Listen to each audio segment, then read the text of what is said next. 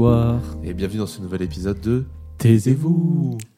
Et aujourd'hui, on reçoit Anna Carolina. Salut. Salut. Caro, du coup. Caro, du coup, pour les intimes. Ouais, très bien. Ça va? Oui, ça va et toi? Ça va super. Alors, on te reçoit dans le cadre de ta thèse en sociologie, dont l'intitulé est approximativement, du coup, puisque ça a changé, été. été. Comment les femmes des périphéries urbaines de Sao Paulo s'approprient les offres pentecôtistes ou féministes de résolution de problèmes. Alors, à savoir que sur thèse.fr, il y a une énorme faute d'orthographe dans, ta... dans l'intitulé de ta thèse. Ah bon? Ils ont mis s'approprie EN. S'appropriant. Ah Il manque un T. S'appro- s'app- s'appro- S'approprie. Et donc, du coup, tu nous disais que ce titre avait évolué. Oui, en fait. euh, pas autant que ça. Il a un peu été modifié. Oui, en fait, ce que j'ai mis, euh, c'est. Mais voilà, justement, euh, c'est notre refuge. Ça, ça vient d'une, euh, d'un entretien que j'ai fait euh, avec des femmes. euh, enfin, voilà, j'ai fait énormément d'entretiens. Et donc, ça, ça vient d'une femme qui disait euh, voilà, que l'église, dans le cas, l'église où elle va, c'était euh, pour elle et pour les autres femmes qui étaient. euh, c'était leur refuge. Et en fait, j'ai trouvé ça intéressant parce que enfin, dans le cadre de la thèse, j'ai aussi fait des entretiens et d'observations dans des associations féministes et tout. Et c'était exactement euh, le même mot que les féministes utilisaient pour parler euh, de l'association et des réseaux qui ont été créés. euh. Donc en fait, euh, voilà, le refuge et refuge. Tu as intégré le mot refuge, du coup, au titre de ta thèse, c'est ça Mhm. Ok. Et du coup, donc, tu fais cette étude par rapport aux femmes qui vivent à Sao Paulo, Oh oui, uniquement. c'est ça. Ah oui. Ok. Mhm. Quel est le problème à Sao Paulo pour, pour ces femmes, du coup? Donc, voilà. c'est complexe. Donc, en gros, euh, les pentecôtistes, voilà. Donc, je suis en train d'étudier euh, surtout les femmes qui font partie de cette religion, l'évangélisme pentecôtiste. Et à São Paulo, elles sont très très nombreuses, même si elles sont nombreuses partout euh, au Brésil. J'ai pas voulu faire un- une étude, enfin, trop large parce qu'en fait, les gens, ils ont de, de vécus complètement différents. Et donc, je me suis dit, je vais rester dans un endroit, donc les périphéries, les, les périphéries urbaines de São Paulo. Voilà, ça c'est ça c'est très très bien. Ces, ces périphéries urbaines, elles sont euh, mais un petit peu comme les banlieues ici, Mhm. très similaires aux banlieues des grandes villes en France. Euh, et donc, du coup, là, c'est aussi une sorte de... C'est l'endroit où il y a les plus d'églises pentecôtistes. Elles sont pas du tout, par exemple, dans les centres de la ville. Enfin, un Il y en petit a, peu, mais- mais, ouais. très, très peu. Et en fait, quand on voit une carte de, de la ville de São Paulo, on voit que c'est vraiment dans les périphéries de la ville. Il y a énormément de ces églises-là. Donc, en fait, j'ai essayé de, de suivre un petit peu cette, euh, ces mouvements, quoi. Et c'est quoi le, le pentecôtisme, du coup, pour les gens qui connaissent pas? Moi, par exemple, Moi je non connais plus. pas du tout. Donc voilà, le pentecôtisme, c'est une religion, c'est une religion chrétienne et protestante en fait. C'est issu donc de la réforme et tout ça. Et euh, c'est le pentecôtisme il est arrivé au Brésil dans, au tout début du XXe siècle. Il a été surtout amené par des Suédois. Et donc, ces courants du protestantisme, euh, il va se focaliser sur le Pentecôte. Dans, la Bible, c'est lorsque euh, les prophètes ils ont reçu le Saint-Esprit et du coup ils font des miracles, ils parlent dans des langues enfin, qu'ils ne sauraient pas parler. Euh, et ils font aussi des prophéties. Et donc en fait, ces églises, elles vont s'organiser, leur messe, entre guillemets, elle va s'organiser autour de ce moment où les pasteurs, il va soi-disant recevoir le Saint-Esprit et il va faire des miracles, il va faire des prophéties, etc. et tout ça. Donc c'est autour de ça que ça s'organise. Euh, très différemment de religions comme le catholicisme ou d'autres euh, d'autres courants du, du, du protestantisme qui sont du protestantisme historique, le, le pentecôtisme, il est très, très émotionnel. Il y a vraiment un grand appel aux émotions des fidèles à vraiment, euh, comment dire, surtout quand on, regarde un petit peu les, les, on va dire les rituels religieux d'une certaine manière, ils sont vraiment très ancrés à cette question de l'émotion, de la catharsis, de, de vraiment sortir ce qu'il y a à l'intérieur. Enfin, la catharsis, c'est aussi c'est une théorie, enfin. Voilà, on, a saisi l'idée, oui, t'inquiète. Voilà. Et quoi d'autre? Et aussi sur la libération du mal. Donc ça, c'est un peu euh, ce qui se ce qui va vraiment distinguer le, pentecôtisme, c'est cette euh, idée que tous les mal que les personnes euh, retrouvent dans leur vie, ça vient de la présence d'un esprit ou d'un démon ou diable ou quoi que ce soit. Et que du coup, il va falloir aller à l'église et... Pardon. Pardon. Il va falloir aller à l'église pour, du coup, euh, à se libérer de cet esprit, euh, souvent par, euh, à travers un exorcisme qui est aussi assez différent de l'exorcisme catholique. Voilà, en gros, c'est ça. Donc, c'est beaucoup sur sur l'émotion des gens et des fidèles et sur donc du coup l'exorcisme de ce mal qui pourrait être chez les gens du coup oui ok donc du coup, ce qui m'intéresse là-dedans dans cette religion, c'est le fait que, en fait, c'est au Brésil et un peu partout en fait. Ils sont très très très conservateurs. Ils sont oh, limite racistes, assez misogynes. Mm. Et les femmes des, donc des périphéries urbaines, elles sont un public extrêmement important dans ces églises. Elles sont euh, enfin, très très très souvent dans ces églises-là.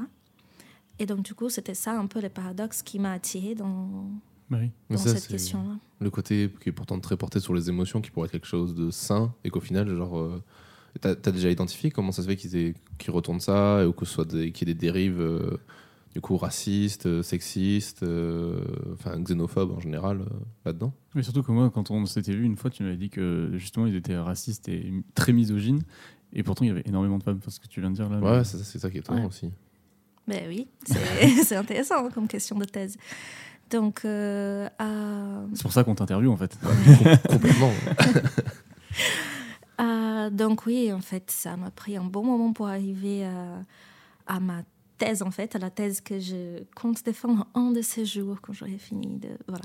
De réfléchir à tout ça. Oui, à tout ça. Est-ce que c'était quelque chose que tu faisais pendant ton master déjà, c'est ça? Oui, j'avais déjà commencé un petit peu dans le master, mais j'avais pas du tout fait d'ethnographie en fait. Je n'avais pas fait le travail de terrain dans les entretiens avec les, avec les personnes et tout.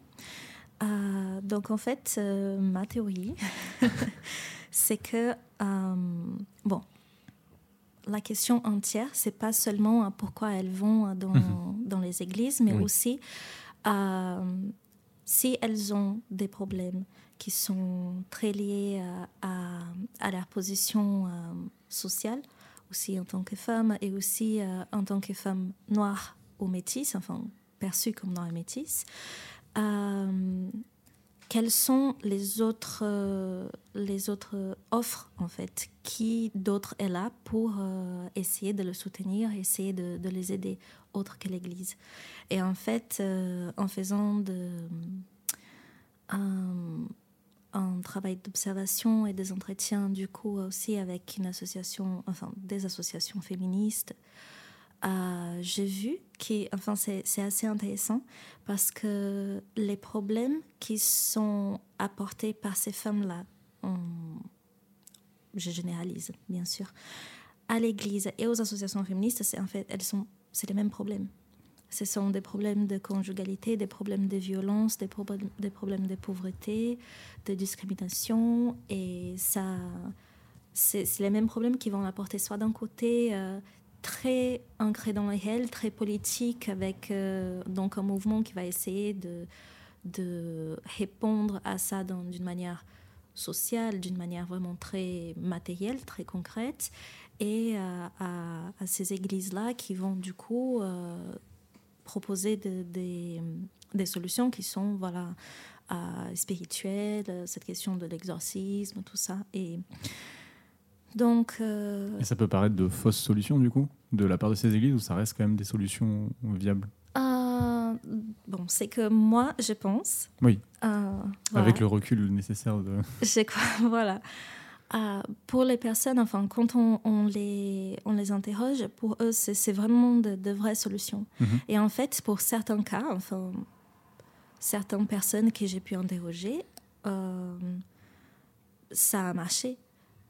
Aller à l'église, faire la, leur conversion religieuse euh, et de leur famille aussi, ça a vraiment amélioré leurs conditions de vie. euh, ça, ça les a aidés, euh, enfin, améliorer leur vie. Euh, mais euh, pour moi, voilà, c'est que, en fait, ces, ces solutions, elles restent largement symboliques. Mhm. Donc, elles vont être plus. euh, elles vont pas avoir vraiment un, un impact direct sur les vies des personnes, euh, leurs conditions de vie matérielles et concrètes autour d'elles. Euh, mais elles vont euh, les aider à changer d'attitude, par exemple, par rapport à des problèmes qu'elles trouvent. Et, et voilà, donc ce sont des solutions différentes pour des, des problèmes similaires qui sont proposés par ces deux types de. Donc, ce que j'appelle de, un système de support ou Mm. alors, voilà, offre de résolution de problèmes. Euh, La La chaudière, te qui est de coupe. retour. la chaudière qui, fait, qui grésille, c'est C'est ça, ça. Ah, ouais, Grésy, en fait, euh, ça fait longtemps qu'on n'a pas enregistré ici. Et du L'hiver. coup, euh, l'hiver en plus. Et en fait, elle coupe tous les doctorants tout le temps. Voilà, c'était notre quatrième interview, le troisième intervieweur. C'est ça. Et donc du coup, ouais, donc tu dirais, enfin, tu dirais, je le dis pour, enfin, je le dis à ta, à ta place, donc je suis pas sûr de ce que je vais dire, mais euh, donc en fait, ce seraient des solutions qui sont apportées, mais qui seraient pas, qui résoudraient pas leurs problèmes à 100% et qui pourraient en créer d'autres aussi, du coup, vis-à-vis de ce racisme et de cette misogynie qu'il y a de- dans ces églises? ben voilà. Euh, la question du racisme et de la misogynie, c'est que ça va, ça va jouer beaucoup sur, en fait, euh, euh, des études précédentes Mhm. ont découvert que euh, la plupart des femmes qui vont à l'église, leur problème principal, à ces églises-là, aux églises pentecôtistes, leurs problèmes principaux sont des, des problèmes liés à- au rapport de genre dans leur mariage et dans leur famille. Donc il y a toute la question de la violence ou d'infidélité, ou enfin surtout ça. Euh, des problèmes des maris euh, avec des addictions aussi ou des enfants et c'est surtout ces, ces soucis de l'ordre de la sphère familiale et des rapports de genre qui vont les amener aux, églises. Euh, et donc, ce que- c'est que l'Église, elle propose comme solution, en fait, pour les femmes, c'est une méga hyper subordination au mari. D'accord. Hmm. Voilà. Et dans ces cas-là, pour euh, apaiser ces rapports euh, à l'intérieur de la maison, en fait, les relations, etc. et tout ça. Donc, ça va être vraiment, euh, il faut euh, que euh, les femmes, elles soient. euh, c'est qu'ils appellent les femmes vertueuses. Donc, c'est. Oui, c'est. Quel enfer. Oui, c'est. Ouais, t'as dû en voir euh, des sacrés quand même. Ok. Oui, c'est c'est bon. Euh, et donc, du coup, ça passe aussi, donc cette question des, des, des rapports raciaux aussi, je- j'essaye de, de, oui, bien d'englo- d'englober tout. Euh, que en fait cette euh, cette femme quand cette femme vertueuse voilà entre guillemets cette image là qui est citée euh, elle est très euh, liée à une une, une image spécifique de féminité blanche Mhm. donc très très très marquée sur la passivité, sur la docilité, ce genre de choses, c'est que quand on regarde l'histoire du Brésil, c'est pas du tout attribué aux femmes noires. C'est pas pas du, du tout ça. C'est les femmes noires, elles sont ont été traitées pendant très très très longtemps et encore aujourd'hui comme euh, voilà des, des travailleuses, des femmes qui sont extrêmement fortes, euh, qui sont presque comme des hommes, etc. Et Mhm. tout et euh, les femmes blanches comme vraiment quelque chose qu'il faut protéger. Et donc, en fait, à l'intérieur de cette, de cette image de cette femme vertueuse qui doit, c'est le modèle à être suivi, il y a donc cette question de la maternité qui est très forte, mais aussi beaucoup, comme j'ai dit, de la passivité, de la subordination, de la docilité, l'acceptation de tout. Et euh, il faut se plier complètement à l'autorité masculine. Bah, C'était le cas aussi chez nous il y a pas si longtemps en vrai. Ouais. Enfin, Oui. et je suis sûr que c'est encore le cas dans certains milieux. hein. Ouais, c'est ce que ben, c'est ce qu'on va appeler, enfin moi, moi je vais appeler d'une un mouvement de repatriarcalisation de la société. Hmm. à l'intérieur de, de l'Église, en fait, puisque on, on a... Enfin, les pentecôtistes, ils ont commencé à se mêler beaucoup à la vie publique et aussi politique du pays à partir du moment où ils ont perçu euh, euh, les mœurs comme étant euh, bouleversées par la, la femme qui va au marché de travail et tout, blablabla. Et donc, en fait, c'est vraiment dans les tournants des années 70 qu'ils commencent vraiment à, à créer une... un- comment on va dire une... euh, à se montrer en fait en public. Avant ça, les, les pentecôtistes ils étaient très très très dans le entre-soi, ils étaient Mm. très euh, euh, loin de la vie publique, de la vie politique. Euh, C'était un truc genre le monde il ne nous appartient pas, il faut que nous on se Ils avaient leur propre petit monde à eux, en fait. c'est ça, ils étaient, il y avait beaucoup, beaucoup d'interdictions pour les, les fidèles pentecôtistes, euh, même euh, d'aller à la plage, de regarder la télé, des choses comme ça et tout. Ça fait presque un peu secte. Alors, c'est ce que je sais ce sur quoi je voulais poser comme question. pourquoi parler de religion et pas de secte à ce niveau-là, en fait? Est-ce qu'il y, a- est-ce qu'il y a une différence qui, déjà étymologique que j'ai pas Oui, parce que nous, on juge sans avoir les. Voilà. euh, euh, après, c'est pas pour apporter un jugement en disant mais c'est une secte. C'est plus euh, quelle différence en fait Je crois en fait que après je me suis pas du tout approfondie là parce qu'en fait au Brésil c'est accepté d'une d'une manière très très très euh, euh, Normal. Oui, c'est c'est très normal. Ok, ouais. C'est euh, donc franchement pour moi ça on pourrait dire que c'est une religion fondamentaliste. Mais je pense pas vraiment que ce serait un secte, et surtout aujourd'hui, parce que du coup, euh, à partir de ces tournants-là des années 70-80, ça a énormément changé. D'accord. Et donc, du coup, il y a beaucoup d'églises qui ont renoncé à ces règles hyper rigides, tout ça. Et... Oui, il y a eu une évolution de cette religion. euh, ouais, ouais. Ouais, mais Mais surtout dans les a- dans le. Du coup, avant les années so- euh, 60-70, euh, comme tu disais, C'était- là, c'était il y chaud, plus quoi. un mouvement sectaire Ouais. du coup à l'époque. Ouais, ils étaient très, très. euh, Mm. Enfin, ils étaient pas nombreux du tout. Ouais. Et donc, en fait, on ne le voyait pas. Et surtout s'ils se cachaient un peu en plus. Ouais. Et euh, Euh, moi j'avais une question, est-ce que tu compares avec d'autres religions qu'il y a au Brésil ou tu te concentres vraiment que sur les pentecôtistes? Non, je me suis concentrée vraiment que sur les pentecôtistes parce qu'ils sont vraiment, ils sont tellement nombreux et ils sont tellement dans une prise de pouvoir. Ça représente folle. combien à peu près? Je sais pas, Euh, si t'as des chiffres ou quoi? Alors, Le dernier recensement, c'était en 2010. Donc en fait, ça a beaucoup changé depuis. Ah ouais. Mais c'est un recensement qui montre entre 1990 et 2010 une augmentation, euh, genre, des gens, 60 millions de personnes, un Ah truc oui, comme ça. Ils sont passés, de, de, je crois, à 9% à 22% de la population totale. Ah ouais. Donc on s'imagine que ça continue à augmenter. Quoi. Oui. Ok. Il y a eu un, un, un essor de, ce- de cette religion euh, avec l'arrivée de Bolsonaro euh, ou des choses comme des mouvements euh, plus récents au Brésil euh, qui auraient pu amener à ça aussi. Oui, il y a beaucoup de... Enfin, même avant Bolsonaro, euh, je pense qu'en fait, la prise de pouvoir par Bolsonaro, c'est un peu une, euh, une conséquence aussi de la prise de pouvoir par les, Mm. les pentecôtistes. Ils sont... Ça a commencé voilà, à ces moments-là, années 80, 90 et tout, et ça n'a pas cessé de Mm. d'augmenter. Et enfin, c'est une base électorale assez importante parce que ben, déjà au Brésil, le vote il est obligatoire. Donc, euh, il y a des églises. Alors, je ne dis pas du tout que c'est tous les, toutes les églises, mais il y a beaucoup d'églises pentecôtistes qui, du coup, on avait le pasteur qui, du coup, euh, supportait Bolsonaro et qui demandait à Oui, ses qui demandait à fidèles ses de- fidèles de voter. ouais. Ok. Ah ouais, donc en fait c'est clairement de la manipulation. euh, Ah bah dis donc, t'as mis le doigt dessus. je Oh bah je dénonce, voilà. mais Excusez-moi, ce serait pas de la manipulation. Si. C'est intéressant parce que euh, le prochain épisode, la personne qu'on reçoit, c'est euh, sur euh, la politique et la masse. Donc euh, ça va être intéressant aussi de parler de ça avec. que des sujets euh, pas du tout sensibles que nous traitons en ce Oui, moment. hein, on, marche un, on marche un peu sur des œufs, ouais, clairement.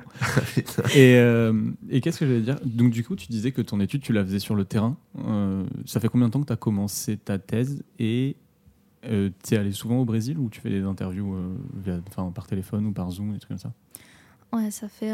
J'ai commencé en 2017. Ok. la thèse. Et donc, j'ai fait euh, un terrain en 2018 18 de 6 mois. Ah ouais, t'es puis- resté six mois au Brésil? Après, ça va, je viens de là-bas, donc je Oui. suis restée chez mes parents. Non, mais enfin, pour ta thèse, c'est trop bien de rester autant de temps parce qu'on a reçu des gens qui passaient euh, que quelques semaines sur le Ouais. terrain quand c'était à l'étranger ou un mois grand max. Ouais. Toi, tu pu rester six mois quand même. Ouais. Après, enfin, pour moi, ça a été aussi. euh, j'ai fait, j'ai fait aussi une co-tutelle avec l'université de São Paulo. D'accord. Donc, j'étais reçue là-bas, etc. Euh, J'avais des cours et tout. Donc, j'ai fait ça pendant six mois en 2018 et puis six mois en 2020. Sauf qu'en 2020, ça n'a pas Ouais. mm, beaucoup marché parce que. Voilà, Covid. Bah, bien sûr. Euh, ah, du coup, toi, tu es, brésilienne, du coup? Oui. Ça, ça t'a aidé, du coup, je suppose, ça pour mener tes enquêtes. euh, Oui. Parce que moi, je- au, dé- alors, au début, je me fais ma réflexion, je me suis dit, pourquoi nous, Français, on se pose ces questions-là là-bas? Ouais. Ouais. non, mais c'est pas. Mais, du coup, c'est. euh, T'es ouais. brésilienne de base et du coup, ça, te, ça faisait longtemps que tu réfléchissais à ce sujet ou? Euh, je pense que pas autant que ça. Après, euh, vous savez, moi, j'ai été dans une église pentecôtiste quand j'étais toute petite. Ok. Ouais. Pendant, je pense, deux, trois ans, euh, ma mère, elle y allait et j'allais avec. Et donc, en fait, j'ai beaucoup de souvenirs un peu bizarres de cette époque-là. Euh, pas de, de méga bons souvenirs par rapport à ces églises-là. Enfin, Oui, c'est, vraiment un truc que t'en euh, dis, ouais, pas. calé sur la peur. Enfin, pour Ouais. moi, c'était ça. Vraiment la peur du diable et des choses comme ça et tout. C'est pas génial. Euh, et quand j'étais euh, en master 1, j'ai commencé à m'intéresser à, à ça en fait, mais juste parce que un peu d'une manière un peu aléatoire, j'ai pris un livre et qui parlait. euh, euh, alors, je me souviens plus du tout le nom de l'auteur, mais s'appelle Les Bonnes de Rio. Et c'est euh, sur les, les employés domestiques à Rio de Janeiro. Et euh, donc, j'étais en train de lire ça un peu. Et j'ai adoré, en fait. Et je trouvais ça hyper, hyper intéressant, euh, à les rapports que ces femmes avaient avec la religion et qui a été très, très bien euh, expliqué par l'auteur, que après j'ai cherché son nom Mhm. voilà. Euh, et donc, du coup, c'est là que j'ai commencé à, à réfléchir, en fait, à cette religion-là. Et je pense que tous les Brésiliens, ils ont une image très, très parfaite, d'une certaine manière, très visible de ce que est le pentecôtisme. Parce que c'est très, très, très visible. C'est... Ils ils sont partout en train de dire qu'on va tous aller en enfer. Ouais. Et donc, euh, voilà. euh, et donc, ça n'a pas été très difficile de, de, de faire le saut vers oh, j'aimerais bien étudier Mm. ça, et surtout dans, dans les cas des femmes, parce que voilà, c'était des, dans le livre, c'était des femmes des ménages et tout ça, et certaines d'elles allaient à ces églises-là. Et euh, j'étais genre, mais c'est vrai que ça fait pas trop de sens, quoi. Ouais, ouais, Et ça, ça vient de là. Donc, euh, à partir de mon Master 2, j'ai commencé à, à m'intéresser à, à ça aussi. Et euh, ces femmes que tu es allé euh, rencontrer sur le terrain, euh, elles avaient du mal à en parler ou...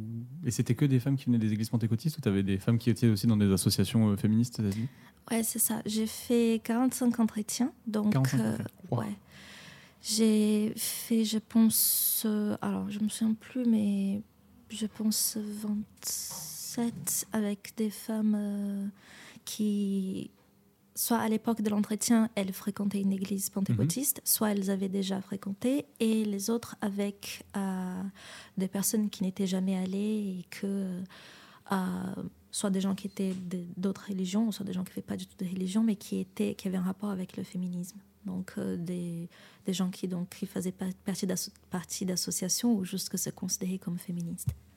Et toi, ton but, c'était d'avoir euh, plutôt des témoignages ou plutôt d'aller euh, questionner les per- ces personnes qui étaient dans la religion pentecôtiste et de les, les interroger sur euh, le pourquoi ils étaient dans cette religion, pourquoi ils le, ils le vivaient, etc.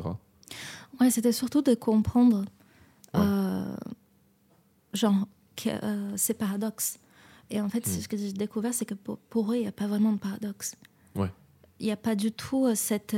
enfin, alors, je dis pour eux, je généralise, bien sûr. Mais Pour les gens que tu as interviewés en tout cas. Beaucoup de femmes que j'ai interrogées, elles n'avaient pas du tout euh, une notion, elles n'avaient pas une lecture de la, de la vie, de, du monde d'une manière sociale. C'est-à-dire, ils ne voyaient pas du tout. euh, enfin, c'est que nous, en sociologie, on essaye. Enfin, on voit tout Hmm. par ça après un moment. De manière sociale, tu veux dire? Ouais, c'est ça, ouais, avec énormément de recul. en plus. Après, en termes de, voilà, il y a des variables qui expliquent des comportements, etc. Donc, il y a des variables de classe, de genre, d'ethnie, de d'âge et tout, euh, qui vont expliquer certains comportements, enfin, qui vont influencer, euh, voilà. Euh, et donc, du coup, euh, pour eux, c'était il n'y avait pas du tout, du tout, du tout cette lecture. Et ça- elle ne se voyait pas du tout, genre, en tant que, genre, ah oui, bon, moi, étant une femme noire, comme ça, comme ça, comme ça, oh, ça fait pas de sens. Enfin, ça, c'était vraiment une lecture que moi, j'avais imposée Ouais, ouais. et qui faisait aucun sens pour elle. Euh, après, je ne demandais pas euh, non plus euh, d'une manière hyper. Donc, euh, alors, madame, Et puis par, par d'entrée, genre bonjour madame, alors du coup vous êtes pentecôtiste, vous avez pas honte. Oh là là là c'est clair. Non, c'est des sujets très. Moi, c'était par exemple, j'en parlais avec une amie qui est protestante. Et euh, gros big up à elle si elle écoute, je pense pas, mais bon, bref. Et je lui ai dit, mais comment tu vis ton féminisme par rapport à la religion en fait ouais, Parce que, genre, quand tu lis, ça fait genre la femme est soumise, la machin, mais nul. Et elle, ce qu'elle m'avait dit, c'était. Bon, là, c'est encore une autre question, mais ce qu'elle m'avait dit, c'était que les traductions changeaient. Et que, en fait, euh, tout ce qui s'était. Enfin, les, les vieux textes, effectivement, sont hyper euh, machin, mais qu'il y a des nouvelles réécritures qu'il y a eu récemment mhm. et qui sont beaucoup plus inclusives des femmes euh, dans la religion. Donc je sais pas, peut-être qu'il y, a- aussi ça, euh, qui euh, en ce moment, vu que c'est plutôt une religion, entre guillemets, on va dire jeune, je suppose, qui a beaucoup changé récemment, peut-être qu'il y a aussi ces réécritures, ces choses-là qui parlent euh, du coup aux, brésiliennes, mais qui, pour d'autres personnes avec du recul et tout ça, ne comprennent pas, ne comprennent pas forcément, euh, parce qu'on est... Enfin, moi, je, personnellement, je le comprendrais pas, mais parce que je suis pas là-bas, j'ai pas Oui, ça. là-bas. T'es pas une femme. euh, je suis pas noire, une femme noire de Sao Paulo Non, non, sûr. Donc voilà, donc il y a peut-être aussi. euh, Enfin, je sais pas si tu as identifié des clés comme ça, de trucs euh, aussi sociales et culturels qui font que. Uh-huh, ouais. voilà, voilà. Mais justement, en fait, c'est que j'ai vu parmi ces femmes pentecôtistes que j'ai interrogées, voilà, que j'ai pu rencontrer, c'est qu'il y a vraiment euh, un rapport d'âge et de scolarité à la manière dont elles voient le monde et donc Mhm. de la manière dont elles vont vivre la religion. Donc, euh, pour des femmes qui sont euh, plus âgées et qui ont fait moins d'études, euh, voilà, des personnes qui n'ont pas pu vraiment faire d'études, qui ont travaillé depuis très jeunes et tout, euh, elles vont avoir une vision du monde qui est genre presque pas du tout ancrée sur des, enfin sur ces marqueurs sociaux Mhm. que on utilise voilà, en sociologie et ailleurs. Et du coup, euh, pour elles, il n'y avait pas du tout cette question. Même certaines ne savaient pas du tout ce que c'était le féminisme. C'est voilà. Mais pour des femmes plus jeunes et en ayant fait euh, des études plus longues, des femmes à l'université, tout ça, euh, pour certaines, oui, il y avait carrément un paradoxe. Et Ouais. Disaient, oui, enfin, voilà, c'est un peu difficile. Moi, j'ai me sens proche du féminisme, mais en même temps, il y a cette question de la religion et tout Mm. ça. Et donc, il y a des, des concessions à faire. Et je pense que les nouvelles générations, euh, enfin, ça, ça va changer nécessairement, y compris, il existe des groupes féministes évangélistes et pentecôtistes Mm. qui donc vont militer pour avoir plus d'égalité au sein de l'Église, au sein des mariages et tout ça, parce que voilà, enfin, elles voient qu'il y a des, des- des problèmes. Quoi. Exactement. C'était une question que je voulais te poser sur le ton de la blague, mais en fait, ça me paraît très sérieux. Sur le ton de la Ouais. blague. Ouais, vraiment, parce que bon, de blaguer, en mais fait- vas-y. Non, mais c'est parce qu'en fait, tu as dit euh, ouais, qu'ils connaissent pas le féminisme. J'allais dire euh, ah ouais, mais c'est quoi le féminisme? Et en fait, vraiment, c'est c'est quoi ta, défini- ta définition du féminisme dans le cadre de ta thèse? Parce qu'on sait qu'il y a plein de mouvements, Ouais. qu'il y a plein de visions du féminisme. Donc, bon, je euh, prends euh, le, le féminisme comme un tout, comme un mouvement social. euh, D'accord. pour, le- euh, la lutte pour les droits des femmes, mhm. juste comme ça. Ouais, c'est ça. Et euh, moi, j'avais une question. Est-ce que, euh, du coup, tu as interviewé beaucoup de femmes qui étaient euh, de cette religion? Est-ce que tu as essayé, ou ça t'intéressait pas forcément, d'interviewer des pasteurs ou des, des gens comme ça? Ça peut être intéressant ou pas? Ouais, j'ai pu interroger un pasteur, un homme et deux femmes pasteurs. Et ça va, c'était pas trop dur? Non, ça va. En fait, c'était. euh, Mais bon, dans, dans un des entretiens, j'étais pas complètement dévoilée euh, en tant que. Que sociologue? Oui, je suis une doctorante en train de. Voilà. Ouais, ouais, bien sûr. Ah, avec Monsieur Pasteur, euh, j'avais- Monsieur pasteur. j'étais un petit peu. euh, Je sais pas. C'était un peu ma question là que j'avais notée. Euh, comment tu le vis, toi, euh, en tant que femme brésilienne Ouais. qui est. Tu es encore dans le. T'es encore croyante dans le milieu pentecôtiste ou t'en es complètement sortie? Ah non, euh, j'ai- enfin après que ma mère a, arrêté d'aller Ouais, à es l'église, euh, non, je suis plus jamais allée. Du coup, comment tu le, comment tu le vis, euh, cette thèse, en fait? Toi, très personnellement? Euh, enfin, la partie personnelle, enfin, de la thèse qui m'attend, c'est pas vraiment la partie du pentecôtisme, c'est surtout sur euh, comme j'ai commencé à comprendre euh, d'une manière totalement différente les rapports de genre et classe et race au Brésil, que c'est enfin, ça, ça va paraître un peu bizarre, mais en fait, quand on est à l'intérieur, c'est tout a l'air tellement normal. Mm. Et je pense que le fait de, de, faire ma thèse ici en France et d'avoir, euh, euh, même si j'ai lu énormément d'auteurs brésiliens à propos du sujet, mais j'ai lu aussi des Français, des Américains, de tout le monde, euh, de voir d'autres types des rapports. Mm. Voilà, justement. du recul du coup sur la situation. C'est ça. Ouais. Et de, de voir que c'est c'est pas toujours de la même manière. Au Brésil, par exemple, euh, juste pour donner un, un exemple, euh, les rapports de race et des classes ils sont complètement entremêlés. C'est-à-dire que une personne qui est pauvre, elle va être perçue comme étant métisse ou noire plus qu'une personne étant métisse ou noire et étant genre de classe moyenne ou riche, etc.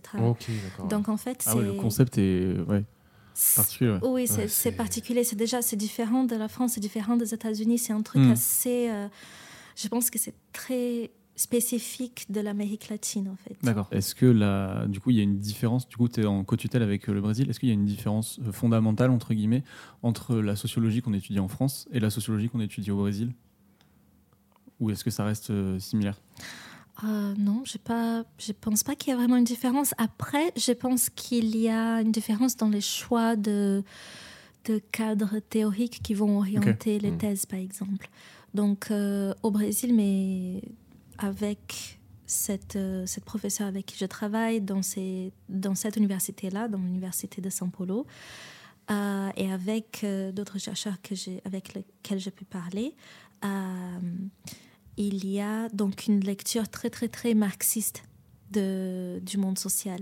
Alors qu'ici, ben, le marxisme, il n'est pas tellement... euh, C'est plus très développé aujourd'hui, le marxisme en France. Ouais, ouais. du Non. coup, donc c'est ouais, c'est assez similaire, sauf sur certains points. Donc euh, Ok. oui, mais après, en termes de, de sociologie, non, j'ai pas vraiment euh, trouvé qu'il y avait énormément de, de différences. euh. Ok. Hmm. Et là, t'en es où, du coup, de, de ta thèse?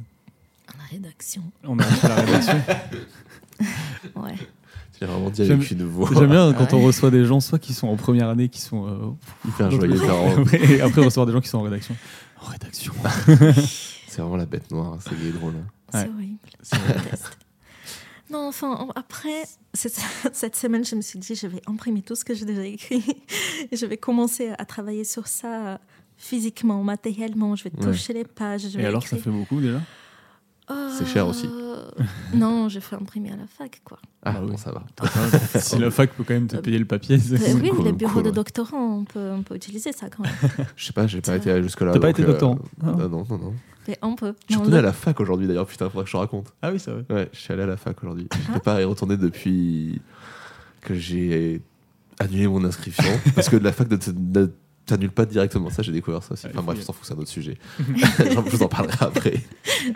Et, euh, et du coup, toi, personnellement, dans ta thèse, euh, comment ça, enfin, ça va, ça se passe bien? Là, on parle plus, on, on est sur le moment de l'émission, on va parler un peu plus du genre de, de toi, si tu as envie d'en parler, genre si ça se passe bien. Est-ce que tu fais un petit peu à côté de ta thèse pour euh, soit en sortir, soit tu préfères rester que dans ta thèse, euh, te concentrer dedans à 100% euh?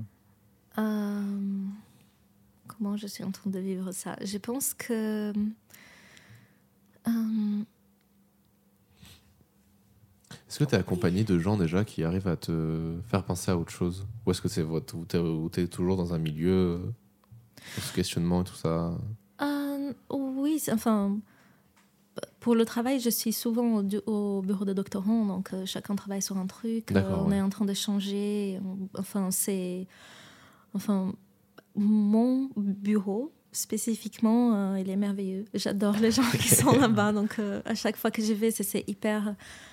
Enfin, pour moi, c'est un souffle. Pour moi, je préfère aller au, au bureau de doctorant et discuter avec Que les gens qui sont que de travailler à la maison où je suis toute Mm. seule et j'ai du mal à me concentrer. Ouais, c'est normal. Ouais. tellement dur. Tu sais à qui tu parles là c'est très difficile, je pense. Je me dis, je sais pas, euh, il y a 40 ans, ça devait être un peu plus facile d'écrire une thèse parce qu'il n'y avait pas Internet. Ah oui, Et donc, il n'y avait pas de je- distraction, tu vois. Et voilà, j'ai-. Enfin. Enfin, voilà. fallait l'écrire à la main aussi. Mais non, on Non, avait les machines à écrire. Non, je rigole. Enfin, Non, fallait écrire euh, à la plume, à l'encre de Chine, euh, fallait faire importer de Chine. Mais moi, j'ai trouvé euh, dans les cartons de mon ancien labo, j'avais trouvé une, euh, un papier écrit à la main avec des schémas faits à la main et tout. Ah. Je fais waouh. J'ai Oh, pas fait de cool. schéma à la main depuis le bac, mec. Ouais, c'est sûr. ouais. Truc de bio là à chaque fois, quel enfer. Alors, dessine-nous une cellule, s'il te plaît. Ah ouais, la cellule encore ça va. ok, on fera, on fera l'interro après. Ah si tu veux, mais euh, je suis toujours très très chaud de faire des interros. euh. Là en plus on arrive au 22e, 23e épisode qu'on enregistre. Je vais euh, faire des on va interros. pouvoir- Franchement au 25e on pourrait chauffer, faire une interro. hein. on reprend tous les sujets depuis le début oh. et on fait une grosse interro. Ouais, mais avec qui tout c'est le qui monde. va la faire l'interro déjà? T'inquiète, on en parlera après aussi. Et voilà. C'est pas mal. Ouais, je pense que je, je vis plutôt bien, mais comme. euh, Là, c'est difficile parce que tu es dans un moment dur en fait, c'est ça? Ouais, je Ouais, pense. ça, Ouais. Mais, mais surtout, euh, comme, comme je disais tout à l'heure, avant, euh, j'ai du mal à- avec l'effort extrême qui c'est. Enfin, pour moi, la partie de la recherche était hyper cool. J'ai trouvé ça intéressant de faire les entretiens. Je trouvais ça très, Mm. très intéressant de, de toute la partie bibliographique. Enfin, si je pouvais faire que ça. De- Ce que j'allais dire, c'est peut-être là, c'est dur, mais depuis 2017, quand même, ça se passe bien. Oui, voilà, ça, ça, se, ça se passe bien. Enfin, moi, je trouve ça très intéressant, donc ça va. Mais après, les, les- la partie où il faut vraiment faire le méga effort de, de tra- traduire, voilà, quatre ans euh, que je suis Mhm. en train de penser le truc et commencer, allez, on va commencer du début, expliquer ça, et puis ça, et puis ça, et puis ça. C'est très difficile et comme j'ai dit, euh, ça, il n'y a rien qui est garanti après, donc ça me, ça me stresse un petit peu. Bah, t'inquiète, tout va bien se passer. Ah. Il y en a d'autres qui sont passés avant toi, je pense. Et ils ont. Ouais. Ils s'en sont bien sortis. Ils s'en sont bien sortis. Si, si, Ils s'en sont bien sortis. Ils sont bien sortis. Oh, franchement, euh, je me souviens, euh, en, en deuxième année de master, euh, on a.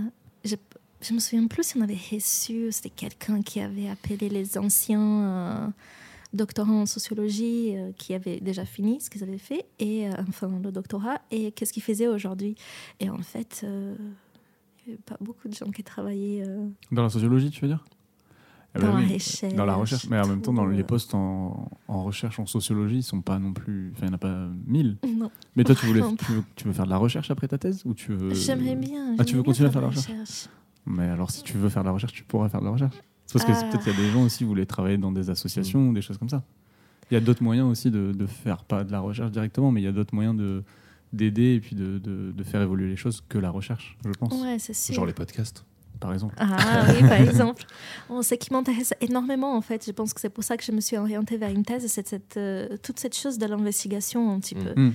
De... Bah, du journalisme, euh, voilà, de, comme tu dis, de, de l'investigation de terrain, du documentaire. Ben euh, ouais, ça, documentaire, c'est un truc qui m'intéresse Mais énormément. voilà, tu vois, il y a pas que la recherche.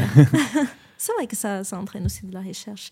Bah oui, Ouais. t'as beaucoup, beaucoup de choses. Ouais. C'est pas, qu'il y a- c'est pas parce que tu es en recherche académique que derrière, si tu veux faire de la recherche, tu es obligé d'être en académique. C'est sûr, c'est mieux Ouais. puisque tu y es déjà. Mais si, il faut pas s'arrêter à se dire, bah, j'ai pas de poste dans la recherche académique, je Mm. m'arrête, tu vois, je vais faire autre chose. Ah non, essaie de trouver un truc où tu peux être Ouais. utile dans la recherche. Je sais pas du tout ce que je vais faire. Parce qu'en plus, ce qui si t'intéresse, c'est l'investigation en tant que telle. Donc, euh, Ouais, ces trucs, je suis, enfin, je suis, enfin, très douée pour ces trucs de fouiller et fouiller et fouiller. ah tu disais que tu étais comme une. Quoi Une top. Ouais, C'est ça, une top. Ah, tu l'as écouté. J'ai regardé. ouais. Voilà, justement. Quand on a dit une top, j'ai fait. Ça veut dire que tu hibernes C'est quoi le rapport? Elles hibernent les top.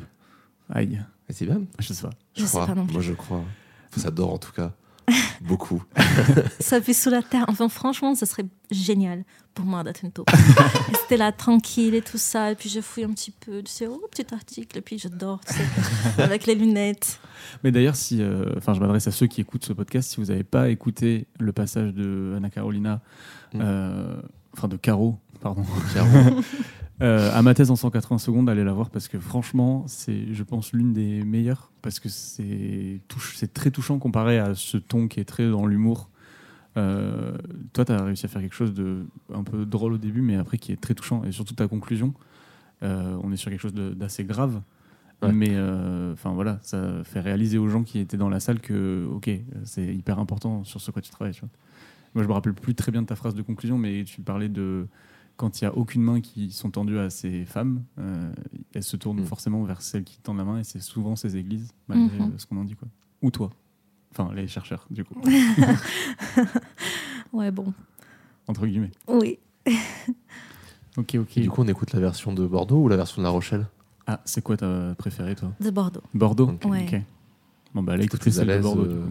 Oui. Mais La Rochelle, c'était particulier. On m'avait dit que On vous dit que c'était deviez passer ouais. euh, à la chaîne, c'est ça? Oui. Euh, enfin, ouais, c'était. c'était Alors un que peu Bordeaux, on était euh, tous là avec toi. Il n'y avait pas de public, quoi, apparemment. euh, Il n'y avait pas de public, donc euh, ouais, c'était pas pareil. À Bordeaux, euh, je pense que c'était euh, c'était beaucoup plus euh, ouais, chaleureux en fait. Mm. Ouais, on était, en- on était entre nous, quoi. Ouais, c'est ça, oui. Donc, euh, ouais, j'ai j'ai mieux Mm. souvenir de, de quand, quand on a passé à Bordeaux. Ok. Ok. Euh, est-ce qu'on a tout dit sur ta thèse Ou est-ce qu'on a tu des veux choses rajouter quelque chose? Tu te mets à danser derrière ton micro? Oui, Ça va, t'es moins stressé du coup? Un petit peu. Tu vois, c'était pas si pire. Puis on a fait 45 minutes d'interview, hein, quand C'est même. pas mal, On a bien parlé. hein. Ah, très bien. Est-ce que, ouais, est-ce que donc, du coup, avant de passer à son euh, interro sur ton sujet, parce que du coup, on doit, on doit résumer un petit peu ton sujet, euh, est-ce que tu aurais des choses à rajouter par rapport à ça, des choses qu'on a oubliées ou des choses que tu as envie de dire euh, sur ta thèse? Non Non, je crois pas. Ok, Mm, non, je me souviens pas. Je d'accord. pense que c'est bah, tout. Super. Tu veux lancer le jingle? Ouais. Jingle. C'est l'interro de Robin. Euh, bon, de toute façon, ça va, c'est pas des thèses. euh, Et tu vois, attends, juste, je te coupe. Je suis ravi que tu pas noté le titre, parce que d'habitude, tu relis le titre. Ouais. Mais en vrai, là, ça va parce que c'est. Enfin, on a bien expliqué. Et. euh, Oui, puis en plus, c'est notre petit jeu à nous, comme on disait la dernière Oui, fois. voilà, c'est complètement. euh, Moi, de ce que j'en ai compris de ta thèse, en fait, c'est un peu plus ça, mon interro. C'est ce que j'en ai compris, est-ce que je l'ai bien compris Ce que j'en ai compris, c'est que du coup, tu vas t'intéresser du coup, euh, du coup, à ces femmes brésiliennes qui sont dans, c'est dans des favelas, euh, du coup, ou pas du tout? Souvent. Souvent, ouais. Donc, qui sont dans les favelas et qui sont un peu. qui peuvent être perdus ou qui est dans des questionnements et qui se retournent du coup vers le pentecôtisme. Et ta question, c'est pourquoi elles vont vers là-bas et de l'étude- d'étudier ça de manière euh, sociologique, donc euh, par euh, la culture, le social et tout ça, quoi. Oui, en gros. Voilà. ouais. Ok. Ben, voilà. C'était ce que j'avais à dire. C'était- surtout aussi le paradoxe du fait que ces églises sont très euh, Bien sûr. racistes et misogynes, et pourquoi elles vont vers là alors que justement. Elles, c'est souvent des femmes noires, du coup, enfin noires Mhm. ou métisses, pardon. Ouais, c'est ça. Tout le paradoxe, voilà, c'est ça, tout le paradoxe euh, entre le- les problèmes féminins et le non-féminisme Ouais, de ces églises. proposé par cette église. C'est ça. Venez chez nous, on vous déteste. C'est presque ça, vraiment. Et est-ce qu'il y a une forme de. Ça, ça fait un peu du coup ce qu'on disait tout à l'heure par rapport à la secte, mais euh, ces églises, elles sont assez riches euh, au Brésil? Oui. Est-ce qu'il y a une forme de don euh, du coup de ces personnes Ah pauvres? oui. Ah ben voilà, ça aussi, Ouais, on n'avait pas trop. Ah Excuse-moi avec mon micro. Du coup, ça, on n'en avait pas trop parlé. Du coup, c'est des femmes, des gens qui sont pauvres et qui vont devoir donner de l'argent. qui claquent leur thune, Ok, voilà, d'accord. ouais. Oui. Euh, parce qu'en fait, l'argent dans, dans ces églises-là, j'ai juste résumé euh, rapidement. Non, vas-y, ça t'inquiète, soit hein. pas très long. Mais en gros, il sert euh, un peu comme euh, un, euh, les dons d'argent, en fait. Mhm. Ça sert comme. euh, on va prouver la foi à travers ces dons d'argent. dans le sens Ouais, je vois complètement. ouais. Vous voyez, dans le sens où, par exemple, euh, ah, si, mais, si vous croyez vraiment, vous n'avez pas du tout peur de, de donner le seul argent que vous avez parce que vous savez que, vous, que Vous Dieu, protégé, va, ouais. ouais, Dieu, il ah ouais. va, Non, mais oui, il va nous, on- doubler, Ouais, euh, multiplier l'argent, etc. Puis si tu et donnes pas, euh, voilà, il y a des esprits qui vont venir te hanter, des trucs comme Ah ça. ouais, ok. Bah, c'est des trucs qu'on a du mal forcément euh, dans notre société euh, tranquille, on va dire. Bah, aujourd'hui, on l'a plus, mais on l'avait avant, Oui, bien sûr, bien sûr. Non, mais Ouais. La, la religion ne fait plus partie, euh, enfin, n'occupe plus la place qu'elle occupait avant euh, en France. Et c'est vrai que ça, c'est plutôt un soulagement parce que bah, du coup, ça repart à l'état de religion, de croyance, et c'est plus euh, de la manipulation politique en fait. Mm. On est presque dedans, quoi. Ouais, dans ces cas-là, beaucoup. Après, il y a d'autres religions au Brésil, au Brésil qui sont très, euh, très intéressantes, qui font de, de travaux assez intéressants. Tu vas refaire une thèse, du coup. Non, je rigole. Jamais. Il y a, le- il y a une secte euh, toussiniste, du coup, qui elle est basée sur la Toussaint. Par rapport à la Pentecôte. Oui. Excellent. Oh non. Elle est dégoûtée de cette blague. Voilà, je la couperai, hein, si tu veux, vraiment. non, je pense qu'il faut la laisser. Oui, oui, tu peux. Ouais, voilà. Ouais, oui, c'est très bien. C'est juste pour ça. C'est- Attends, je la laisse ou je la coupe? J'ai pas compris. Non, tu la laisses. Je la laisse, ok. Bon, bah écoutez, après, ce- c'est vrai que c'est des sujets. euh, Ces là- sujets, c'est compliqué d'en c'est- rire. hein. Oui. Ouais, dis-nous. J'ai j'ai ma, ma suggestion à faire aussi. Bah oui, c'est Ah oui, ça, on, a- t'inquiète, on- on y passe. pas, ouais. Elle a le conducteur avec nous. Mais euh, ouais, Il y, a- il y a écrit sur le prompteur qu'il faut parler des. C'est ça. Voilà. c'est devenu la, la chef du. Ça va. Voilà, dirige, voilà. Non, mais c'est vrai Taisez-vous, un podcast dirigé par Anna Carolina. euh, Non. C'était pas dans ce Tu sais, on, lui- on lui a parlé de podcast pour qu'elle fasse encore des investigations. C'est bon, elle a pris le truc en main. c'est ça, si, complètement. Est-ce que Non. Taisez-vous, on pourrait pas le renommer plutôt euh, Anna Carolina Podcast et la quête du coup du savoir, si vous Ah, voulez. si vous voulez. euh, Nous, nous, on te suit. Après, au Brésil, ça va. Non, je voulais dire que on a, on- c'est quand même assez intéressant d'avoir des, des gens comme toi qui viennent nous parler de sujets un peu Ouais. plus. euh, un peu, pas plus sérieux, mais plus. Comment dire Mais sur des, sur des tons moins légers, parce que c'est vrai que là, on, Oui, prend la- parce que- on, a, pr- on avait, nous, décidé de prendre un peu le côté de la recherche pour le déconstruire un peu auprès du grand public et de se dire plutôt, mais ça peut être aussi très fun, ça peut être très drôle. ou Mais ça ouais, peut ça, c'est voilà, plus du coup les sciences naturelles. C'est ça, est-ce qu'on est sur des sujets, euh, ben même sur des, sur des sciences, euh, voilà, sur les sciences euh, Humaine et sociale humaines et sociales, merci. Euh, on pouvait espérer d'être plus léger, mais sur des sujets comme celui-là ou comme celui de, de Leïla, Colette et euh, de et Colette qu'on va aussi arriver. qu'on va Ouais, recevoir. donc voilà. Non, c'est sûr, c'est des trucs où il faut pas. Voilà. Faut pas essayer de prendre ça aussi avec légèreté, mais il faut. C'est hyper intéressant, je trouve, de de- d'apprendre ça, parce que Mm. nous, quand on est dans notre société en France, euh, pour certains tranquille, enfin pour nous en Mm. tout cas, euh, et c'est aussi très intéressant du coup, grâce à des, des chercheurs et des thésards comme toi, de, de s'ouvrir un petit peu à, à tout ça, quoi. Ouais. On passe au reco. Allez, les petites recos, tu Allez. veux commencer? Tu dois- toi, tu dois aller la chercher dans ton sac, c'est ça? Oui. Allez, vas-y. Va Bah, écoute. chercher ta reco. Tu veux, bah, du coup, tu veux Vas-y, commence. Ok. Eh ben, moi, je vais vous recommander euh, un album, une fois n'est pas coutume, euh, d'un groupe euh, barcelonais. Ah oui, c'est Euh, féru de zik, je le dis à chaque fois. Ouais, c'est- un, un féru de musique, mon pote. Euh, ça s'appelle euh, Tribadé, euh, je crois, si je le prononce à l'espagnol avec un accent français. Tribadé. Tribadé.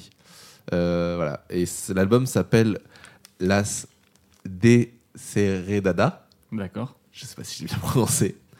Et euh, voilà, c'est un groupe de rap euh, féminin. Et voilà, ça me fait vraiment beaucoup penser à tout ce qui est euh, le mouvement un peu Riot Rock qu'il y avait eu de tous ces groupes féminins très engagés dans les années 70. Mais version du coup rap, euh, il y a beaucoup beaucoup de groupes comme ça, euh, espagnols particulièrement, mais en Amérique latine aussi. Et j'ai adoré cet album-là. Ça fait énormément de références au rap, euh, au rap du coup euh, US, euh, donc à des Snoop Dogg, des Dr Dre, tout ça. Et un peu pour rappeler que voilà, genre c'était très mascu quand même euh, Oui. comme milieu et qu'il y a une vision très mascu dans le rap.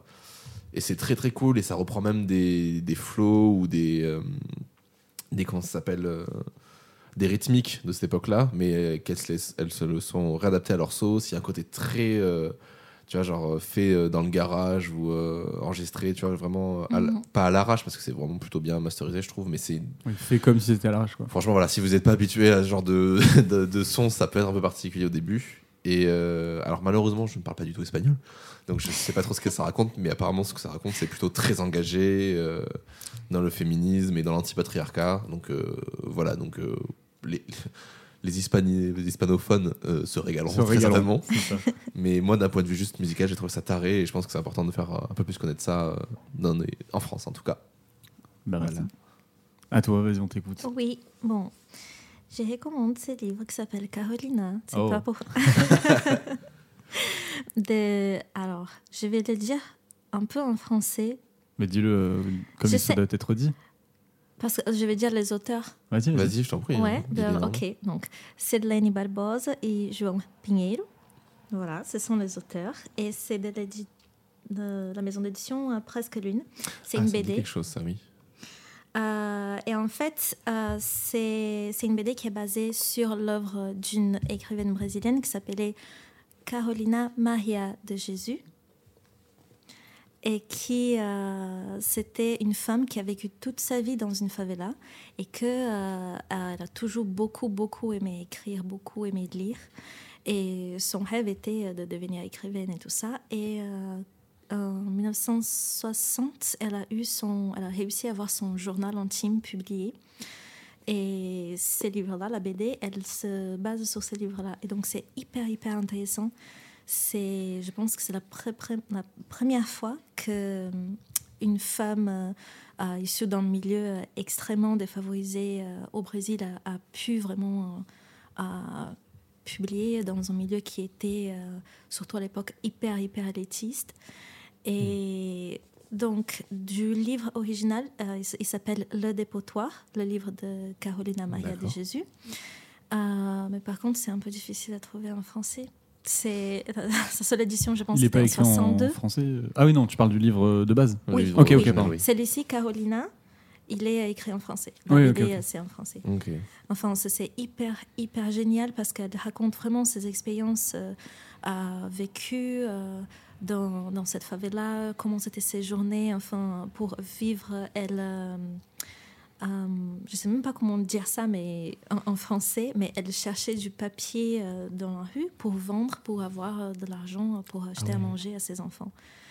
Donc c'est enfin, c'est incroyable. Et la BD, c'est hyper génial parce que du coup, euh, c'est illustré. Et c'est vraiment cool. Puis Donc, ça a l'air voilà. très très beau. hein. Pour le coup, ça a l'air d'être un, c'est un super bel objet. euh, et Les Ouais. dessins ont l'air, ont l'air incroyables. hein. On vous l'a pris en photo pour la mettre euh, sur le Discord. Bien évidemment. Euh, bah, du coup, moi, je... enfin, vos recommandations euh, sont tellement dans le thème que la mienne, elle est pas du tout. Ah bah, si je t'en prie. Mais c'est juste, moi, c'est un artiste euh, dont j'avais déjà parlé, il me semble, et qui me touche beaucoup euh, dans ce qu'il fait. C'est euh, Palatine. Ah oui. Et oui, encore. Encore et toujours, mais bon. Mais euh, en fait, euh, je le recommande aussi parce que euh, on a fait un court métrage et euh, j'avais demandé euh, via Instagram si on pouvait utiliser une de ses musiques. Il m'avait répondu, il était hyper gentil et tout, donc euh, voilà. Et, euh, et il fait, de- il a sorti un EP là il y a pas longtemps avec euh, cinq chansons qui sont vraiment super.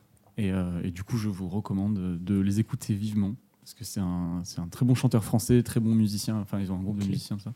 Il chante en anglais et en français. Et là, il a fait plus de chansons en français qu'en anglais cette fois. Ouais. Et voilà, et moi ça me touche énormément, donc je vous recommande d'aller écouter. C'est quoi le nom de l'EP Talismanie. Talismanie. Mhm. C'est vrai que je l'ai pas dit. Donc voilà, Talismanie Ok. de Palatine. Ben, on ira écouter ça. On mettra le lien sur le Discord. euh, Voilà. On va essayer de penser. Comme des à- gentils, non, gentils garçons, euh, comment dire, assidus. assidu. Exactement. Attends, D'ailleurs, j'aurais pu me noter, euh, si j'étais intelligent, euh, le moment où on met les recos pour que j'ai pas à chercher, euh, à les chercher après. Mais bon, c'est fais ça moins pas. 5, je pense. Ça, moins 5. On va dire vers 22, 22 52. Hop là, voilà. Super. Hop là. Eh bien, en tout cas, qu'est-ce qu'on fait? On se dit à bientôt Ben non. Ah oui, non, allez écouter fait tous les épisodes. Voilà, on vous recommande d'aller écouter les autres épisodes de Taisez-vous si jamais vous découvrez ce podcast euh, maintenant. Euh, vous pouvez tout retrouver sur Discord, euh, Deezer, Deezer, Apple Podcast. Apple Podcast. Eh, je suis fatigué, ok. non, c'est faux. En plus, je suis pas du tout fatigué, je suis juste euh, entremêlé. Voilà, donc Deezer, Apple Podcast, tout ça. Si jamais vous avez l'occasion, on vous demande aussi, si possible, de mettre un petit 5 étoiles et des commentaires. Ça nous aide pour le, le référencement. Ça nous ferait, ça prend deux secondes et ce serait trop bien. Euh, sur Apple Podcast, en tout cas. Euh, à vous abonner sur les plateformes euh, pour être tenu au courant des prochaines sorties d'épisodes. Et Euh, venir nous rejoindre sur Instagram aussi. venez nous rejoindre sur Instagram. Euh, Taisez-vous. Euh, Presque 600. Ah, c'est vrai. Ouais, oui, c'est vrai. Déjà, C'est bien. hein. ça va vite. hein. Mhm. Je suis presque un influenceur. Plus que 400. N'importe quoi. Et, euh, et en vrai, voilà, donc voilà, oui, non, euh, à nous repartager, éventuellement en parler autour de vous. Si jamais vous voulez écouter d'autres podcasts, parce qu'on fait plein d'autres podcasts, c'est trop cool. euh, on a toujours dans les bons coups euh, qui est disponible voilà sur Audio Mori et Divine Féminine, qui sont les podcasts que j'anime à côté de Taisez-vous. Et Jean anime Parlons sensibilité. Par Sensibilité. Excuse-moi. Avec Lucille. Avec, voilà, avec Lucille, qui sont pareil disponibles partout. Donc, Donc, ouais, venez écouter. Venez écouter ça. Rejoignez-nous sur Discord et, et Instagram pour venir parler avec nous.